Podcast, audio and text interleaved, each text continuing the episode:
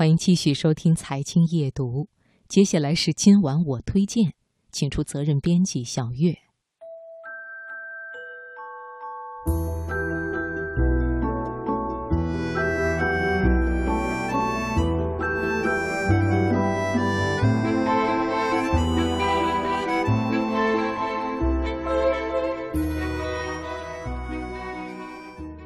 如果你已经为人父母，那么我想你对于孩子提出的千奇百怪的问题一定不会陌生。通常你会如何来回答那些问题呢？当然，我也知道很多问题都是作为家长的我们根本无法回答的。我通常采取的方式是上网寻求答案，而有些看似荒谬实则深奥的问题，估计只有请教相关领域的专家了。当然，在这里我还是要多说一句：无论你采用什么样的方式来获取答案以及答复孩子，都不能置之不理或者是嘲笑这些奇怪的问题，因为只有这样才能最大限度地保护孩子的想象力。今晚我推荐，请听王新芳的文章《那些古怪又让人忧心的问题》，选自《莫愁智慧女性》。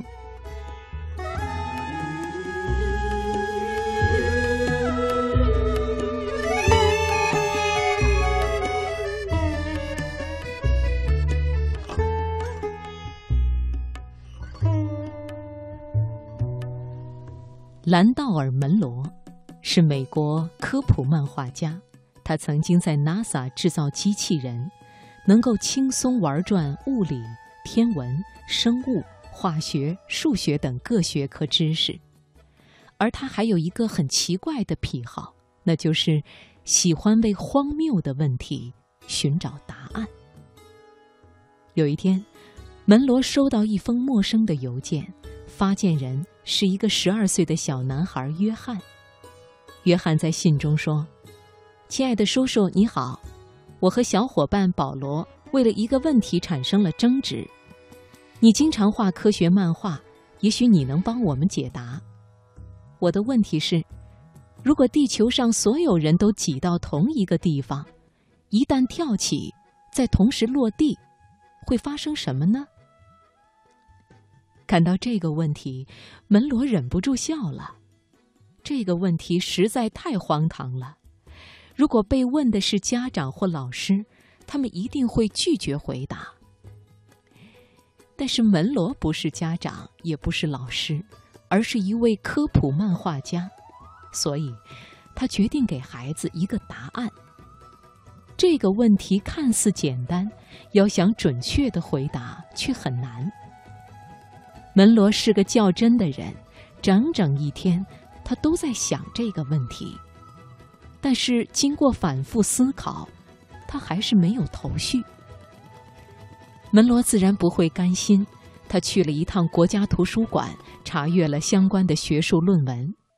因为有几个地方不太明白，门罗又买了一张机票，去遥远的城市拜访了一位朋友，他是某个领域的专家。回到家，门罗又在电脑前查阅资料，一直忙到深夜两点。妻子和孩子在卧室里早已熟睡，而他丝毫不觉得疲惫，直到寻找出完备的答案。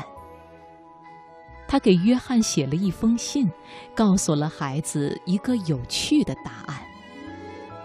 首先，全球的人口。被魔法运输到了罗德岛，随着正午的到来，大家一起跳起。当然，这个举动对地球一点影响也没有，因为地球的质量是所有人质量的十万亿倍以上。正常人良好发挥时，平均可以垂直跳起零点五米左右的距离。接下来。所有人都落到了地上。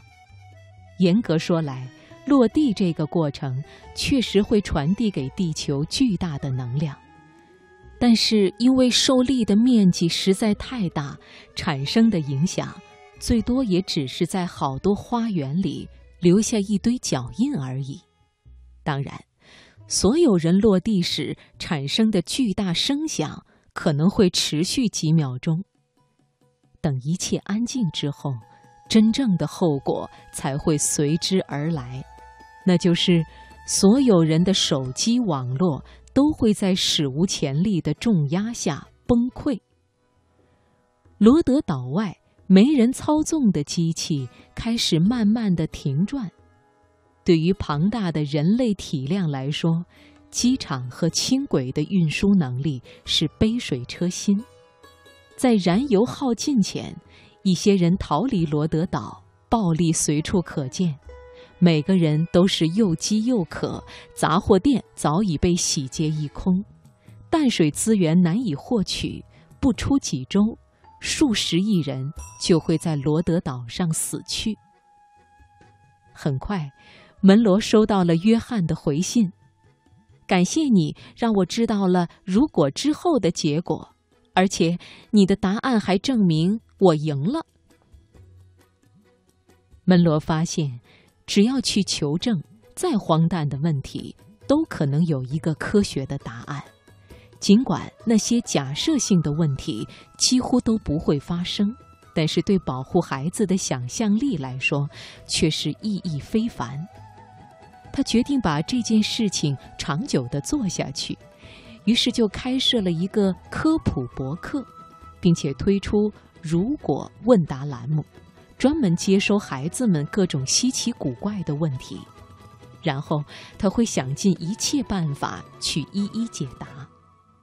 但是门罗的做法还是让很多朋友不理解，在他们看来，这是一个疯狂的科学家和一群疯狂的孩子在讨论一些疯狂的事情，纯属于没事找事。